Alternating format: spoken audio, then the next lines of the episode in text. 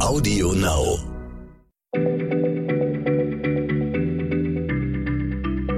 Schneller Schlau, der kurze Wissenspodcast von PM.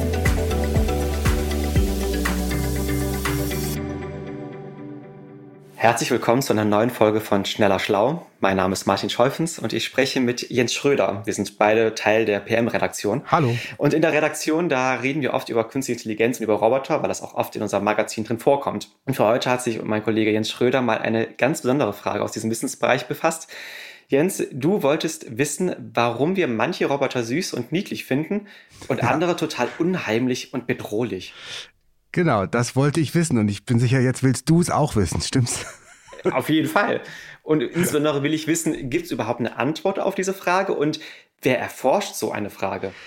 Naja, das ist schon kein unwichtiges Thema. Also wie reagieren Menschen auf Roboter? Das ist ja absolut entscheidend, zum Beispiel für die Entwicklung von modernen Anwendungen, wo Roboter uns helfen sollen. Also Leute müssen das ja akzeptieren, wenn sie so, so einen äh, tollen Haushalts Hilfsroboter unheimlich finden, dann wird das ein Ladenhüter, dann verkauft er sich nicht. Also da müssen sich die Leute schon mit beschäftigen in den Forschungslaboren.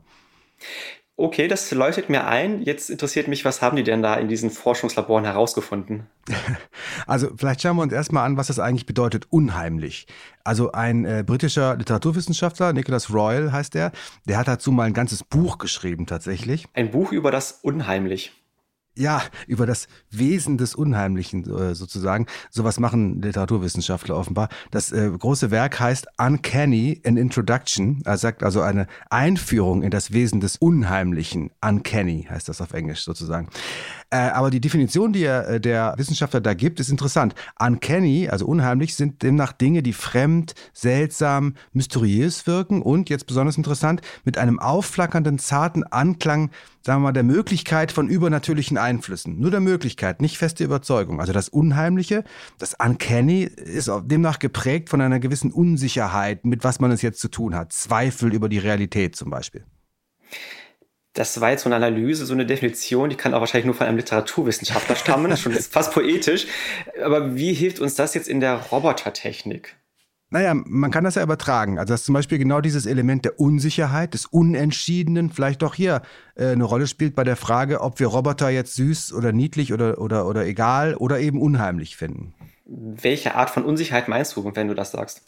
Nein, wir reden hier von der Unsicherheit, wie menschlich oder menschenähnlich ein Roboter oder eine künstliche Intelligenz so ist.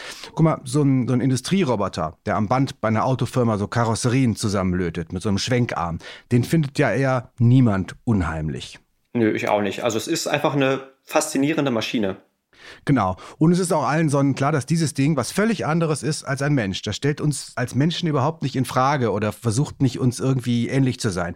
Unheimlich wird es dann, wenn Maschinen uns zu ähneln beginnen auf eine bestimmte Weise.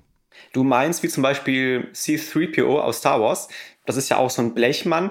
Bloß, er sagt, den finde ich jetzt nicht unheimlich. Ich finde den lustig und sympathisch.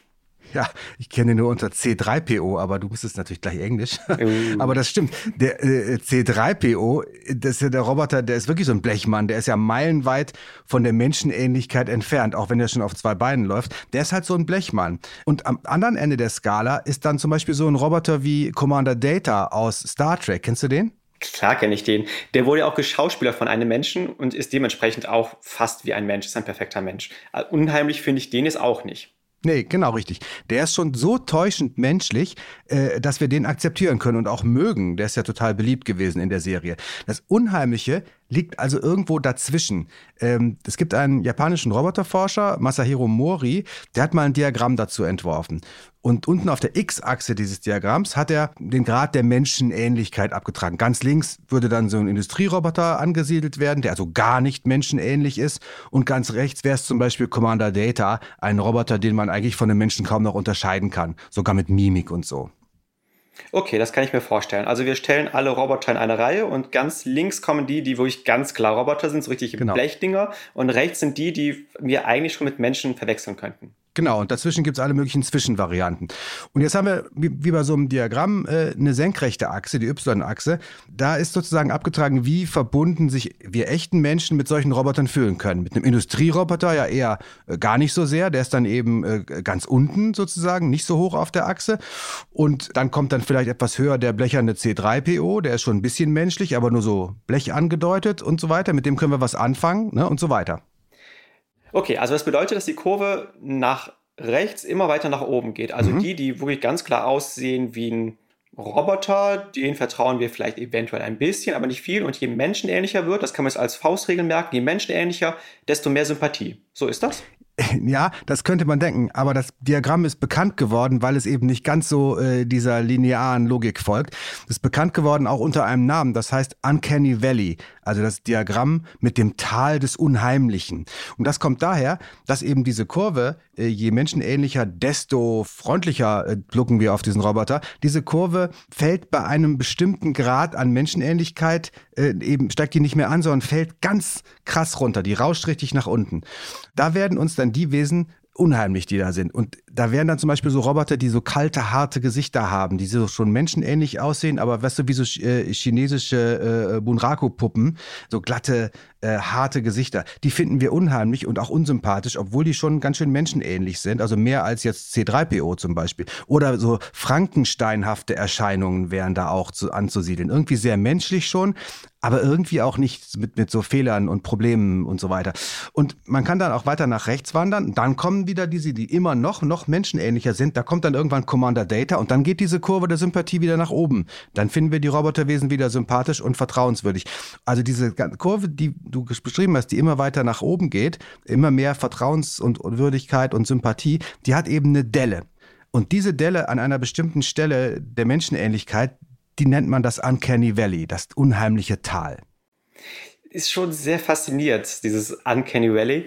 Das heißt, wenn ein Roboter menschenähnlich ist, aber noch nicht menschenähnlich genug, dann gibt es da irgendwie so die Irritation mhm. und genau dann macht es uns Angst. Genau. Das heißt, diese Lektion kann man dann wahrscheinlich auch für die Konstrukteure und Konstrukteurinnen von Robotern übertragen. Also die versuchen dann wahrscheinlich immer einen Roboter zu erschaffen, der möglichst menschenähnlich ist, aber wenn er dann ist, wenn es doch nicht so richtig funktioniert und sie eben es nicht schaffen, so eine perfekte Maschine zu erschaffen, mhm. so eben Commander Data, dann ist es wahrscheinlich besser, einen Schritt zurückzutreten und den Roboter doch noch ein bisschen mehr wie ein Roboter aussehen zu lassen und mhm. nicht zu menschlich. Ja, links vom Tal. Links vom Tal, weil wir das doch angenehmer finden, wenn er doch eher ein bisschen roboterhaft ist, als wenn er eben menschenähnlich, aber nicht menschenhaft genug ist. Genau, das ist der Gedanke. Inzwischen ist aber auch klar, dass diese Menschenähnlichkeit oder nicht nur eines von vielleicht wahrscheinlich mehreren Kriterien äh, ist. Also ein Menschen unähnlicher Blecheimer wie C3PO kann tatsächlich auch unheimlich wirken, äh, wenn er zum Beispiel vier Augen hat. Dann spielen dann da noch andere äh, Sachen mit rein. Also dieses Uncanny Valley Diagramm, unheimliche Taldiagramm, das ist ein Anhaltspunkt, äh, wo man sozusagen sich dann ausrichten kann als Roboterkonstrukteur, aber man muss auch noch ein paar andere Sachen. Also vier Augen sollte man auch nicht dem Roboter geben. Die muss man auch noch beachten.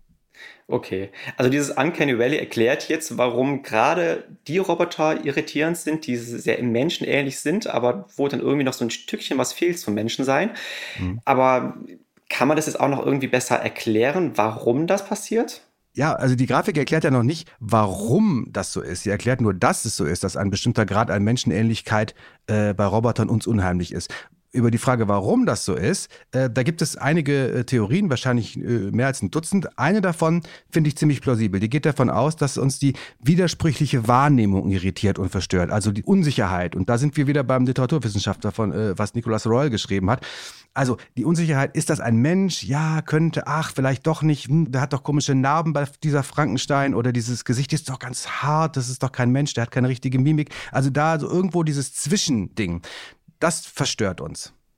Wenn du das sagst mit dieser widersprüchlichen Wahrnehmung oder dass das Hirn so ein bisschen konfus ist, da muss ich dran denken, wenn man so im Kino sitzt, äh, diese 3G-Kino, man hat eine Achterbahnfahrt, mhm. die Augen sagen einem ganz klar, man macht hier gerade eine Bewegung, der Körper merkt es aber nicht, das Gehirn bekommt ganz verschiedene Sinneseindrücke gesendet und dann wird ja vielen Menschen schlecht, weil das Gehirn es einfach nicht verarbeiten kann, weil es einfach so widersprüchlich ist. Genau, das, scheint ein ganz ähnlicher Effekt zu sein, zumindest das eine der Erklärungen für dieses Uncanny Valley. Unser Gehirn mag es offenbar nicht, zweideutige Botschaften zu bekommen. Also Roboterdesigner haben dann natürlich als Ziel, ihre Geschöpfe so gut und so menschlich hinzubekommen, dass sie über das Uncanny Valley rüberkommen, auf die andere Seite, wo das Gehirn sagt, also diesen Commander Data, der ist ja menschlich voll okay, mit dem würde ich auch in Urlaub fahren. Wenn sie das nicht schaffen, sollten sie lieber vor dem Uncanny Valley Stopp machen und äh, C3PO Blecheimern. Da bin ich froh, dass die Konstrukteure das tatsächlich machen. Also ich bin froh, dass mein Staubsaugerroboter jetzt keine vier Augen hat. Wahrscheinlich würde ich mich in meiner eigenen Wohnung nicht mehr trauen. Deswegen spannende Sache an Kenny Valley, merke ich mir. Wenn ihr, liebe Hörerinnen und Hörer, mehr wissen wollt über Roboter, KI, über Technik im Allgemeinen, schaut mal in unsere Hefte, also sowohl in das Heft PM als auch in unser Schwesterheft Schneller Schlau. Da haben wir ganz oft diese Themen. Mhm. Vielen Dank, Jens. Alles Gute und bis bald. Vielen Dank. Tschüss. Schneller Schlau, der kurze Wissenspodcast von PM.